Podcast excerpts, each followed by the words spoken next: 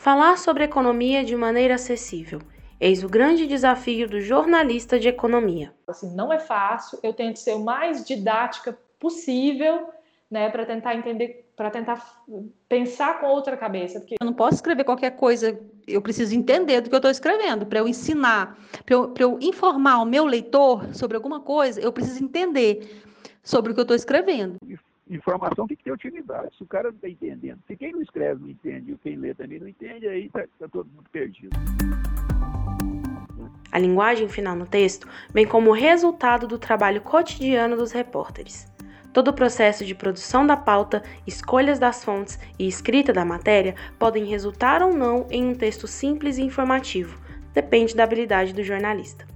E no podcast Economês da Pauta Notícia, nós vamos conversar com eles, os jornalistas.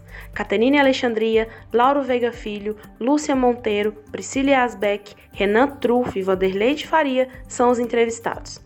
E aqui você vai ouvir sobre a construção da pauta, as escolhas das fontes, a produção da notícia e, é claro, sobre o economês.